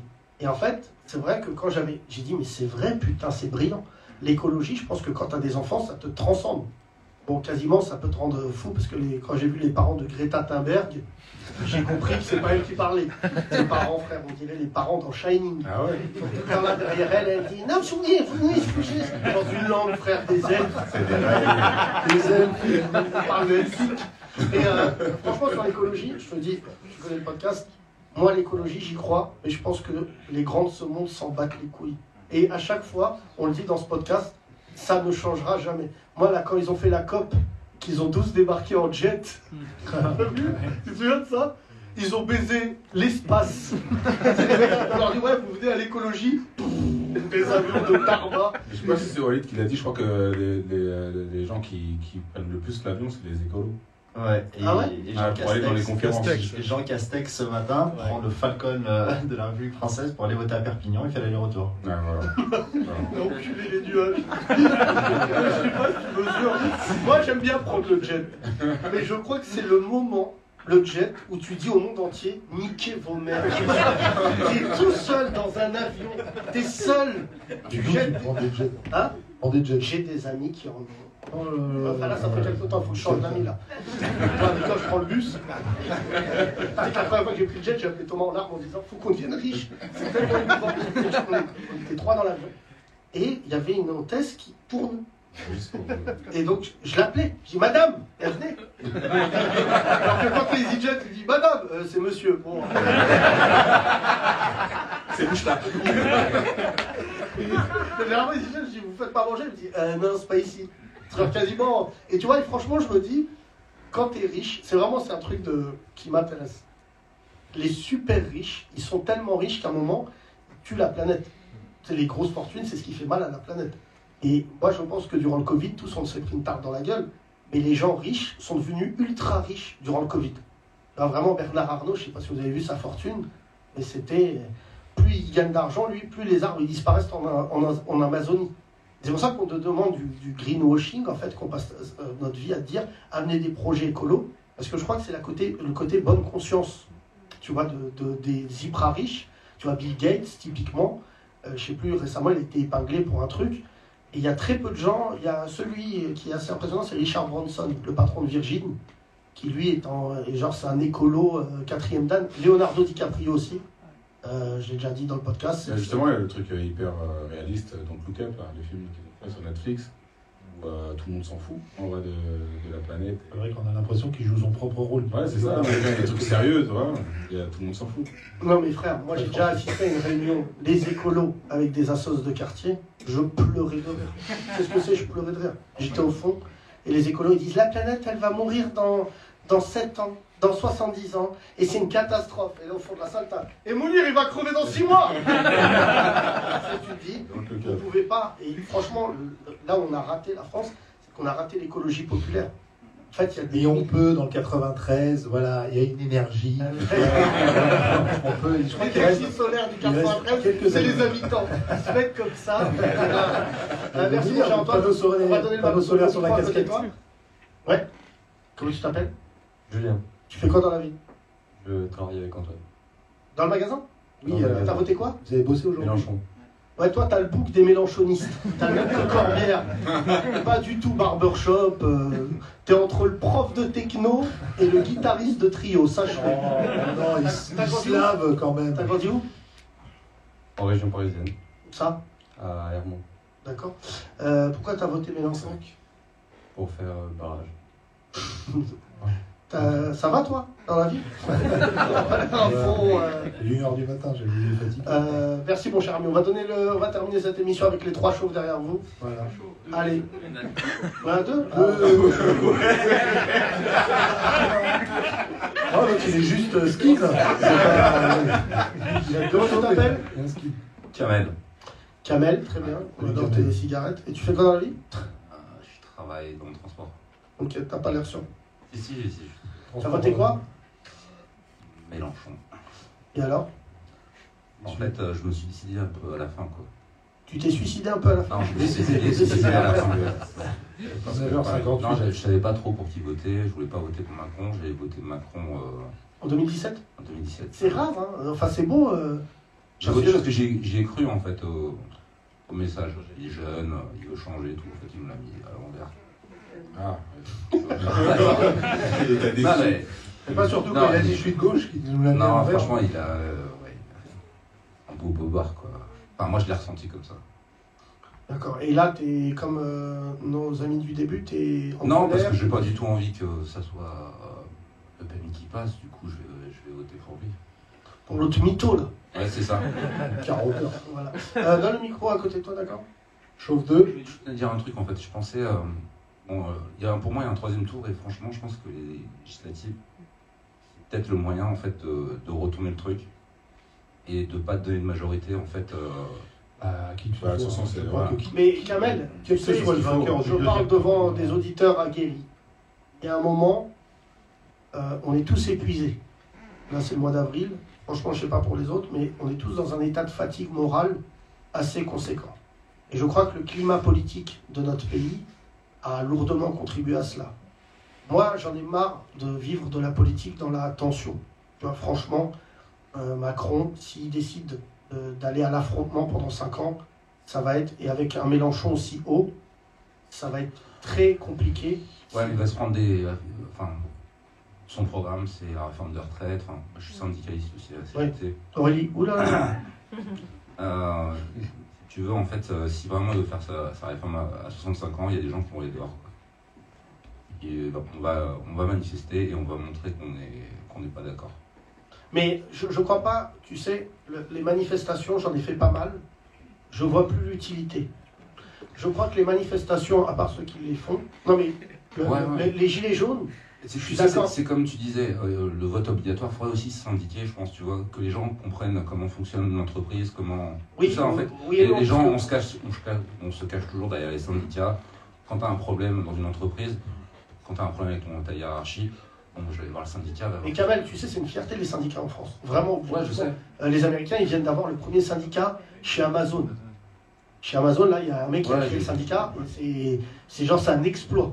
Tu vois Et, et, euh, moi, je suis d'accord, mais tu sais, le problème, euh, Jacques Mérine disait dans un- l'un de ses livres Vous savez pourquoi on veut me tuer? C'est que l'é- dans l'élite, qu'on soit voyou, homme politique, artiste, on se croise tous là-haut. Et quand tu vois comment les patrons des syndicats, les grands patrons des syndicats, deviennent en fait des hommes politiques et oublient ce pourquoi on les a nommés, c'est-à-dire que vraiment le droit du travail aujourd'hui, euh, la vérité c'est qu'il est aussi corrompu par des gens en interne. C'est valable, ce que je disais sur la banlieue, c'est valable pour les syndicats. Ouais. C'est-à-dire qu'il y en a, ils vivent de ce privilège-là. D'ailleurs, il y a des scandales. euh, C'était quel, euh, le- lequel qui a refait faire sa cuisine avec. euh, hein CGT, à la CGT. Et c'est pas ça ce que je veux dire. Moi, je suis d'accord avec toi sur le fait de se syndiquer pour certains et tout. Mais surtout, ce qui est déterminant, c'est de savoir ce qu'on peut faire France commune. Moi, j'ai pas, je dis pas nous tous, parce que c'est le slogan d'un candidat. Mais en fait, si on veut plus notre ennemi commun, j'espère qu'on a compris ça dans ce podcast aujourd'hui, c'est l'extrême droite. C'est comment pulvériser l'extrême droite de ce pays euh, politiquement et revenir à un débat public sain. Parce que objectivement là, on n'a jamais autant été divisé. Euh, tu vois, les Belges, moi je reçois beaucoup de messages des Belges, eux ils comprennent pas ce qui se passe en France avec l'extrême droite. Ils disent, vous les laissez parler, et en fait, il s'avère qu'aujourd'hui, C'est tout un système, tu seras d'accord avec moi. euh, les- c'est pas que les politiques, c'est les médias. Enfin, moi j'ai l'impression que Oui. les médias, il n'y a aucun média pour, euh, pour, euh, pour de la contradiction. C'est toujours en fait euh, attiser le feu, euh, montrer les choses négatives. Enfin, je sais pas, moi j'ai grandi à Argenteuil, j'ai galéré comme tout le monde, et c'est pas pour autant que voilà, on, on s'en sort. Si tu veux bosser, tu bosses, tu bouges. Enfin, et j'ai galéré autant que toi ou un autre. Enfin, et j'ai aucun mérite à dire euh, ouais bon c'est parce que j'ai galéré, parce que tu veux travailler quoi. Oui, mais euh, Kamel, tu as un profil qui est intéressant. Franchement, je sais que mon podcast va être écouté par quelques politiques, mais tu te- je crois que tu te rends pas compte ce que c'est politiquement de passer de Mélenchon, enfin de Macron à Mélenchon. C'est vraiment, c'est un choc émotionnel. Oui, je suis d'accord, mais moi je suis pas euh, mélan- mélanchoniste. hein. Je veux dire franchement, moi je Oui, suis mais voté par dépit. pas- Mais c'est pour ça que depuis tout à l'heure, ce qui est intéressant, c'est pour ça que j'ai voulu faire ce podcast, c'est que si ce soir, on n'avait pas pris l'initiative, moi je l'ai vécu il y a 20 ans, je sais pas si tu écoutes notre podcast, il y a 20 ans, quand Le Pen était passé au second tour, j'étais perdu. Mais 2002 j'étais dehors. Moi, Oui, Je non, moi je errais, moi Ouais. je ne vais pas te mentir. Il y a en 2002, j'étais venu à Paris, je marchais seul dans la rue, comme, euh, j'allais dire mon arabe, comme un ouf. mon daron il m'a dit tu marches. Je dis j'avais honte, je me sentais mal, je me sentais responsable, j'avais pas voté. Et tu vois, je le disais, je l'expliquais à ma fille euh, tout à l'heure. Je lui disais, je me sentais euh, euh, sale, tu vois. Et j'aimerais que cette saleté, déjà, elle pénètre toute notre société en disant l'extrême droite, c'est pas bon. Maintenant, il y a plein de choses. Moi, tu vois, dans notre corps de métier, si tu écoutes le podcast, les artistes, les journalistes sont responsables de l'état moral de ce pays. Et ils ne veulent pas, tu vois, franchement, ce soir, ils devraient se remettre en question. Parce que, par exemple, ce qui a fait que Marine Le Pen est aussi puissante, c'est que c'est les journalistes qui ont fait rentrer depuis le mois de novembre les termes grand remplacement dans le débat public. Ouais, Mais y a pas- on n'a pas de médias euh, intermédiaires. C'est ça que, que je reproche. Ben, ça coûte des sous, mon Ouais, frère. non, je sais, mais il faut. Non, mais nous, nous on fait Moi un je suis prêt à faire une teach si tu veux. Non, alors c'est gentil, on verra- on verra ça. Ça nous fera t'arriver un faire un nom sur la nouvelle vanne. Non, mais, Non, mais comme- tu sais, l'annonce là parce que je devrais pas, mais. Donnez-nous de la force. Le podcast va bientôt s'arrêter parce que vraiment, euh, on a mis de l'argent de nos poches et tout. Et rester en indépendant pour s'exprimer comme vous le faites ce soir, ça, ça nous coûte de l'argent à nous personnellement. Tout le monde aime le podcast. Vraiment, je ne vais pas vous mentir, il n'y a pas une personne. Les gens, quand ils écoutent, ils disent C'est quoi ce bordel? Euh, Ça vanne Macron, ça, va- ça, vanne, ça vanne tout le monde. Et nous, on est les enfants de Canal. On vient de cette, euh, Mais si on ne trouve pas un modèle économique, on est obligé d'arrêter. La vraie question maintenant, c'est de se dire, est-ce que l'année prochaine, euh, ça va venir vite, au mois de septembre, avec nos auditeurs, est-ce qu'on se pose et on se dit, on crée un endroit démocratique, comme notre podcast, avec tout plein d'autres contenus, parce que en fait, on a l'impression que, tu vois, moi je me pose la question, et je vois bientôt Hanouna sur cette question-là. J'ai tous les jours, moi, des propositions à la télé, mais pas pour euh, faire ce que je veux. C'est j'y vais, alors c'est soit, bon, VTEP, ils m'ont jamais invité, parce que sinon je vais faire une dinguerie. Et les autres émissions, Tu vas pas les là, tu vois, dans les 15 jours sur les viennent, décors penchés. non, mais tu vois, dans les 15 jours, Lui, plus ça sur le décor penché. le décor cassé, le décor rétabli. Et juste, tu vois, sur le fait de se dire avec nos auditeurs, Quadra, ce qui est intéressant, tu soulèves une vraie interrogation, c'est qu'on dit à nos auditeurs, est-ce que vous êtes prêts à payer un abonnement comme Netflix tous les mois? Est-ce que vous êtes prêts à mettre 5 euros, 2 euros, tous les mois Bon, hein. 20 Non, non, mais tu vois, nous, ce qu'on est en train de dire, parce que les nouveaux médias, en fait, c'est pas du contenu. Tu payes une irrévérence, une insolence, un propos. Et en fait, on, dit- on- on est en train de travailler là-dessus avec toute mon équipe en disant, à la rentrée, est-ce que nos auditeurs, ils sont prêts à travailler ça? Parce qu'en en fait, nous, on le sait avec Thomas, on n'a plus d'endroit où s'exprimer. Ah, on a que des pauvres là, regarde. Non, non, c'est pas, c'est pas ça, mais... Non, ouais, on a des gens de la finance là, ils peuvent. euh, Ouais, Non, mais, Ouais, non, mais dans, moi-même- dans le syndicat. Non, mais moi-même, mais, mais moi-même, euh, moi-même, Ça s'annule, hein. Ça s'annule. Non, mais moi-même, non, mais moi-même, je, je te le dis, j'ai pas envie de faire pleurer, mais j'ai, j'ai mon, l'un de mes producteurs est là, euh, mes salariés sont là. Mais tu sais, moi, quand je vais jouer à Nice, dorénavant, je, je monte sur scène, je me dis, je dois donner mon cachet à, au podcast. Je le fais avec plaisir jusqu'à un certain moment, mais si tu veux, dorénavant, je suis pas loin de Zaz. de carrière, je suis, tu vois, et en fait, ça, non, mais ça nous fait plaisir. Mais si tu veux, euh, des fois, tu vois, je, je- je l'ai déjà dit dans ce podcast, on prend plaisir à le faire, on vous a pas lâché, on le fait quotidiennement. Il y a vraiment même des mecs, des professionnels de la radio qui disent c'est tous les jours, tous les jours. Ouais. Quoi, que- tu vois, quoi qu'on fasse. le dimanche à 1h du Voilà. Mais surtout, on le fait plus, on le fait pas pour nous. On le fait parce que on a l'impression que. Pour vous, bande de chiens. Mais on le fait surtout, je te dis la vérité, et c'est sincère et vous le sentez tous, on le fait parce que sinon on se dit, notre parole, elle n'existe pas dans les médias. Tu vois, franchement, moi, c'est pour ça que les artistes, vous avez vu, vous nous autorisez à ça, on n'invite personne, parce que pour nous, c'est tous des bons à rien. Là, tu vas voir, toute la semaine, ils vont sortir, c'est inadmissible. Mais t'étais où depuis septembre? Franchement, objectivement, moi, je reçois des textos de managers là qui me disent Faisons un zénith pour dire non au racisme. Mais t'es un fou, tu crois Non, mais déjà, qui va le payer? Alors, là, déjà, non, mais déjà, ils payent tous. Ouais, on fait des entrées à 30 euros. Non, c'est pas vrai. C'est pas vrai. Tu peux pas du jour au lendemain te réveiller. Dorénavant, surtout, même vous, le public, vous êtes des gens quand même assez autoritaires. Quand un artiste il s'engage alors qu'il s'est jamais engagé, tout le monde dit mais il est devenu fou celui-là. Il a pété les plombs. Tu vois, alors que tout à l'heure, je te le dis, Mbappé, il n'y a pas de fausse note. La vérité, ce mec, je suis stupéfait. Il a fait une taufe tout à l'heure, il était en train de voter. Tu vois, juste le mec, c'est le meilleur joueur du monde. C'est cartonne. Et juste le fait de voir tout à l'heure cette photo qui était, tu vois, ça m'a ému parce que je me disais, normalement, tous les autres joueurs de l'équipe de France, ils le font. La campagne, elle prend une autre tournure. C'est fini les footballeurs Golemont euh, qui dansent euh, à la 20e minute comme Pogba sur une touche. non mais tu vois, moi-même, tu vois, je- je- tout à l'heure j'en parlais avec un mec, non mais tu, Pogba c'est quand même pour les noirs, c'est délicat. C'est-à-dire qu'à chaque fois il a une nouvelle coupe de veuche, il danse, et les gens disent on est en interview. Et le truc qui m'a fait galerie, c'est tout à l'heure il y a un pote à moi qui me dit ouais je connais l'équipe de France, je connais beaucoup de joueurs.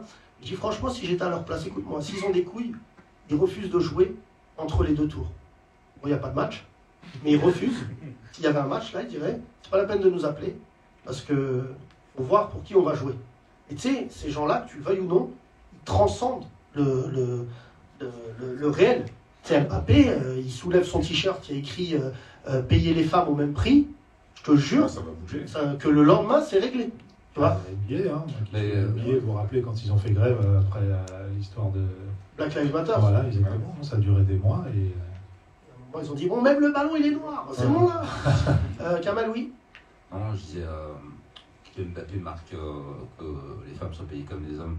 Pourquoi on- être obligé d'attendre que ce soit lui qui fasse ça, tu vois? C'est pas normal que. Non, mais Ça, Bon, parlons pas des footeux parce que vraiment, je vais te dire la- la- le, le truc, on en a assez parlé. Un footballeur, ça dépend comment tu le prends. Moi, j'aime le foot euh, engagé, donc c'est pour ça que j'aime Maradona, Euh, c'est pour ça que j'aime l'équipe du Brésil de 82. J'en parlais hier avec, euh, Socrates. Euh, j'ai- J'aimais les footballeurs qui n'étaient pas que footballeurs.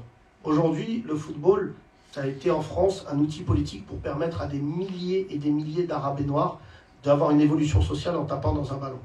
Et donc, en fait, aujourd'hui, on les, forme au kilo. On est le pays qui forme le plus de talents dans le foot à juste taper dans un ballon. Tu vois, tu as des Renois, des Rebeux au kilo, ils sont bêtes, ils sont, parce qu'on les, les a obligés d'être bêtes. Tu vois, je respecte l'équipe d'Algérie sur un point, c'est que tous les joueurs qui ont rejoint l'équipe d'Algérie, ils ont rejoint avant tout un projet politique avant un projet footballistique. Maintenant, il ne faut pas être dupe, je dis ça aux Algériens. La plupart des joueurs, pas trop cette équipe, mais précédemment, et le Maroc aussi, c'est surtout des mecs qui s'étaient fait recal de l'équipe de France. Là, les Algériens, ils ont changé la donne. C'est vraiment des mecs qui veulent jouer pour l'équipe d'Algérie. Tu vois, franchement, euh, je vois ce que fait Belmadi, c'est exceptionnel parce que vraiment, il est devenu. euh, mais c'est pas ça ce que je veux dire, c'est que moi, j'ai une sensibilité politique parce que vraiment, je les ai eus en face de moi. Je l'ai fait avec plaisir, euh, je l'ai fait par honneur pour plein de raisons, parce que mon père me disait, m'a appris le fait de me battre et tout. Mais la vérité, c'est que l'argent est déterminant dans la créativité. Je dis ça devant des financiers, c'est horrible parce que j'aurais jamais cru mettre créativité et argent. Aujourd'hui, quand je vois moi des mecs qui me disent Yacine, je peux pas critiquer Bolloré parce que je veux faire un film et Canal Plus est le plus grand argentier du cinéma français, bah, franchement, le mec, au moins, il dit la vérité, mais c'est horrible. Tu c'est horrible. Et on essaye là, dans les années qui viennent, parce que on n'a rien à envier aux Russes, il y a des oligarques en France qui tiennent la presse, qui l'ont muselée, qui autorisent quelques Arabes et Noirs à exister, qui autorisent quelques femmes à prendre la parole, mais sinon ils décident de tout. Et ça, c'est un truc qui a, qui a fait que Marine Le Pen aujourd'hui arrive au pouvoir. Et franchement, nous, à la rentrée, on va trouver un modèle économique avec vous. Je ne peux pas vous annoncer la très bonne nouvelle, je vais l'annoncer juste après, juste après toi, Kamel. Mais il faut qu'on trouve un, nouveau, un nouvel endroit où être créatif, être indépendant et dire c'est pas possible. Surtout être visible. Visible et euh, passer le message. Oui, mais après, il faut que ça soit bien. Enfin, je te dis ça, je ne vais pas inventer notre podcast, mais ce qui fait que ça marche, c'est qu'on, je crois qu'on est drôle. Aujourd'hui, il y a des humoristes qui font des podcasts, ils ont une tonne d'oseille, ça pue la merde. Et je peux te dire que moi, ça me donne des envies de. Voilà, bon, je vais me calmer. et des fois, je vois des podcasts et tout sponsorisés, et nous-mêmes, on a arrêté, Ouais, on vrai. était sur une plateforme, on était payé. Et quand à un moment, on commence à te faire savoir que politiquement, tu es trop engagé, tu dis, gardez votre oseille. Bon, lui, à chaque fois, il chiale. et moi, dans les réunions, je vous fais un DJ chelou. Euh, donne le micro derrière l'auditeur, vas-y. Toi, ouais. Comment tu t'appelles Bonsoir Benjamin. C'est lui qui ressemble à Baptiste Marché. Non. J'avais pas la référence. Ouais, Non, non, la ref n'est pas bonne, crois-moi. Euh, tu fais quoi dans la vie Euh, comme Kamel dans le transport. Ok. T'as voté quoi, toi? J'ai voté Mélenchon. Par fierté ou par dépit J'ai fait ce, ce, ce fameux vote utile. D'accord. Et là, tu te sens comment ce soir? En fait, je m'y attendais, donc euh, pas une grosse euh, surprise, mais. T'as la, t'as la même voix qu'un mec qui vient d'annoncer à l'auto sportif. Ah, J'avais joué une cote à 8. On voit à l'extérieur, euh, sans crampons. bon. Le résultat définitif, ça donne 3 points d'écart entre Marine Le Pen et Jean-Luc Mélenchon quand même. hein. C'est Ouais, c'est beaucoup. ouais, finalement, ouais. ça c'est. 24,3, 21,3. Soun déçu. Ouais, en fait, le- 12 points. Ah oui, Bon, ça, ça va s'enchaîner tout seul, hein. Saint-Denis va, va remonter. Ouais, Et toi, Charlie? Donc, pour finir. moi, je suis, ouais, non, je suis juste déçu de l'écart, en fait, euh, entre Non, mais Mélenchon je, et. je te redis, parce qu'après deux heures de podcast, je te dis la vérité, ne le prends pas comme ça. Ce qu'a fait Mélenchon est déjà exceptionnel. Il faut applaudir les gens qui l'ont vraiment. Et moi, je te le dis, même si j'ai voté Macron, j'aurais rêvé d'un deuxième tour Macron-Mélenchon, parce que, objectivement, ça aurait été une chance pour la France. Je n'oublie pas ce qu'a fait Macron, mais Mélenchon a sauvé ce pays, vraiment, je le dis ouvertement, en mettant l'humain et le respect au centre de sa campagne. Ce que Macron va devoir faire. C'est ce qu'il annonce dans son discours de ce soir. Il a une lourde responsabilité. Il a dit, je vais inventer, on va refaire ensemble. Ça, c'est intéressant. Et vraiment, moi, s'il le fait, c'est respect. Mais en fait, la question euh, euh, de biparti qu'il y a toujours eu dans ce pays, euh, l'alternance, voilà, je vais y arriver. Avant, c'était la gauche, la droite. En fait, dorénavant, si tu veux tenir une démocratie, il faut que tout le monde travaille ensemble, sauf avec l'extrême droite. Et c'est ça le nouveau modèle des pays, c'est que est-ce qu'on est vraiment différent? Non. Tu vois, moi je souhaite qu'il y ait des gens qui, tu vois, ce qu'on disait tout à l'heure, qui se syndiquent, qui soient défendus. Et moi je, suis quelqu'un qui a envie de faire de l'argent. Ça me regarde, pourquoi, comment, pas au détriment de l'humain. Enfin, il y a plein de choses. Et tu vois, moi, il y avait un mec qui m'avait raconté ça, qui avait une usine en province, je sais plus où est-ce qu'on l'avait rencontré avec Thomas après un spectacle. Et euh, il faisait du fromage. Et il m'a dit, euh, j'emploie des mecs de la cité et tout. Et un jour, il a eu une grosse commande et il leur a demandé de travailler genre quatre fois plus. C'était une usine, ils étaient 30 salariés. Et il m'avait vachement touché parce qu'il m'a dit, j'ai réuni les 30 salariés, je leur ai dit, est-ce que vous êtes capable de vous travailler genre comme des fous furieux et vous aurez une prime? Il n'y aura plus d'heures de travail, c'est vraiment vous travaillez comme des bourrins.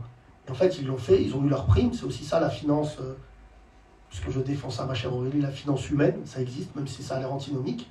Et en fait, le patron était heureux de rendre riches ses salariés, les salariés étaient heureux pour le nom de la boîte, mais j'ai envie de te dire, c'est une boîte à taille humaine. Tu vois, c'est-à-dire il y avait 30 salariés, tout ça. Mais ce, que, ce qui est. Je trouve que le narratif des journaux est toujours mal raconté quand un journaliste bobo qui a une maison à Paris, un appartement, une maison de campagne et qui donne des leçons. Tu vois, euh, c'est cela. Euh, Il y en a plein. Euh, le Nouvel Obs, il y en a plein Libé, il y en a plein Marianne. Des vieux journalistes de gauche qui ont fait de l'oseille à ne plus savoir. Dorénavant, c'est la crise de la presse, qui sont remplis de jugement à toujours dire oui, ceci, cela. Et de dire, mais tu sais, il y a des mecs aujourd'hui, ils veulent travailler. Moi, je, je le vois dans les quartiers, c'est impressionnant. Les mecs de quartier, pour la plupart, pour la plupart, veulent l'argent est au centre de tout. Vraiment, il y a ce que disaient tout à l'heure les mecs du Havre, il y a l'ascension économique qui est déterminante pour les mecs de quartier. Il ne faut pas leur en vouloir. Je dis pas qu'on a grandi avec rien. Tu vois, franchement, je ne supporte plus cette phrase. Ouais, on n'était pas dans le besoin. Franchement, je vois pas d'autre mot que l'hamdoullah. J'ai vécu une enfance de ouf. Je vivais à, dans un 45 mètres carrés, on était 5. C'était les plus belles années de ma vie. Il y avait toujours quelqu'un avec moi dans une salle. C'est quand j'allais à l'école qu'on m'a dit oui, il te faut ton univers, il te faut un espace. Et personne travaille à côté de sa mère qui allume une gazinière. C'était les meilleures années de ma vie. Et, et- et tu vois, et, et franchement, je te dis la vérité, ça fait partie de notre construction. Mélenchon, il l'a compris. Il l'a compris au bon moment en disant les Français de confession musulmane, ils font partie de ce pays et il faut peut-être que maintenant on s'intéresse au fait de comment on vit ensemble. Mais là où Macron, et pour conclure là-dessus, je te le dis euh, avec beaucoup de sincérité, c'est que ça passe ou ça casse. Ou il décide de changer avec tout le monde et on va, on avance. Et vraiment, il y a quasiment un phénomène de mea culpa à faire sur les cinq ans qui sont passés, alors qu'il a été un bon président, je le redis, sur d'autres sujets. Ou soit, je te dis la vérité, il finira même pas le prochain mandat. Je te le signe, moi, je te le signe là. Et crois-moi, si tu connais pas le podcast, en termes de devin, je suis plutôt pas mal. Mais je t'annonce que si pour faire mourir des gens.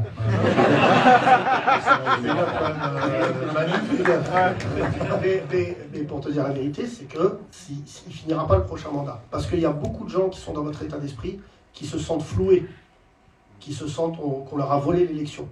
Et franchement, ça, c'est le, le terreau le plus fertile pour, euh, pour la folie. Et je, je crois que vraiment, il en est conscient.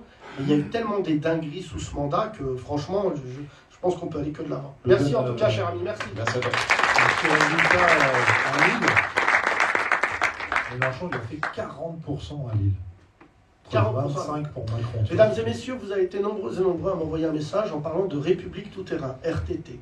C'est un micro-parti qu'on a lancé dans ce podcast qui était là pour contrer l'extrême droite euh, il y a quelques semaines. Et euh, soudainement, vous n'avez plus de nouvelles. Je vais tout vous dire pour que vous compreniez. À la base, on voulait faire avec mon équipe une date à Villepinte pour euh, tenir tête à Zemmour. Mais en ayant vu que Zemmour euh, commençait à prendre de plus en plus de poids, je ne voulais pas, on ne voulait pas en faire un mano à mano entre Yacine Bellatar et Eric Zemmour. Et on a senti que en fait la blague n'était même plus drôle. Et donc on a décidé de garder République Tout Terrain. Vous êtes 3600 à vous être inscrits sur ce site. On va essayer durant les deux tours de grossir ce chiffre. Donc je vous invite à vous amener le plus grand nombre. Nous n'avons qu'un projet, c'est vraiment combattre l'extrême droite. On va réfléchir dans les jours qui viennent, ça va aller assez vite avec mon équipe, à voir l'événement qu'on va faire. Je veux moi aussi prendre tous les gens qui écoutent ce podcast, tous les glorieux. Plus il y aura d'inscrits, plus vous aurez accès à, ce- à cet événement. Entre les deux tours, qui est celui de dire on emmerde l'extrême droite. C'est une expression qui n'est pas encore sortie, et ceux qui aiment les berruriers noirs, euh, voilà, euh, la jeunesse emmerde le Front National. On n'est plus très jeunes, mais on va faire un événement majeur sur République Tout Terrain. Donc je compte sur vous d'amener ceux qui écoutent ce podcast ce soir et ceux qui sont dans la salle, de vous inscrire en nombre. J'ai vraiment besoin de vous. On va être nombreux et nombreux. Je vais voir la formule que ça va prendre. Peut-être je jouerai une partie de mon spectacle. Voilà. Je ne veux pas, je vous le dis la vérité, euh, je ne veux pas dépendre des autres artistes. Parce qu'il n'y a rien de pire que d'appeler des artistes en disant venez on fait un truc ensemble et que les mecs ne te rappellent pas. Et comme vous le savez, Moi, j'ai une grande gueule. Si tu me dis je viens pas lutter contre l'extrême droite, je vais faire 8 podcasts sur ta gueule. Donc, à défaut de commencer à balancer des trucs, j'aimerais que nous et les auditeurs des 30 Glorieuses, et vous êtes nombreux et nombreux, il faut dire la vérité, on construise un événement ensemble et au moins on se sentira bien. Vous soyez macroniste, mélanchoniste, euh, jadoïste, ce que vous voulez, d'un événement qui fait comme en 2002, où à un moment on s'est levé et on se sentait mieux. Moi je ne sais pas vous, mais en 2002, quand j'étais sorti dans la rue, ça m'avait rassuré de voir des gens différents de moi être dans un but commun. Et je pense qu'il faut qu'on envoie ce signal-là. Donc, dans les jours qui viennent, écoutez bien le podcast. Je suis, on va travailler d'arrache-pied dans les jours qui viennent avec mon équipe. On va faire un événement majeur. On va le faire à Paris. Et on va envoyer comme signal qu'on emmerde l'extrême droite. Merci à toutes, merci à tous.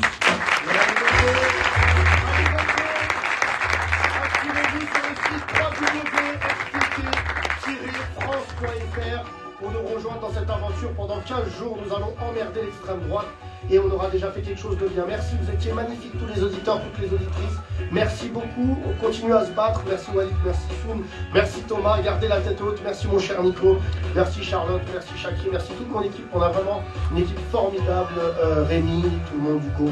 Euh, on se retrouve demain, nouveau podcast. Tous les jours, il y aura les 30 Glorieuses. Confirmé, on va s'énerver, on va gueuler. C'était 2h40 de podcast, rien que pour vous. J'espère que vous avez kiffé. Prenez soin de vous, allez voter. Bisous Les 30 Glorieuses. Tous les podcasts et tous les sketchs à retrouver sur la nouvellevanne.com.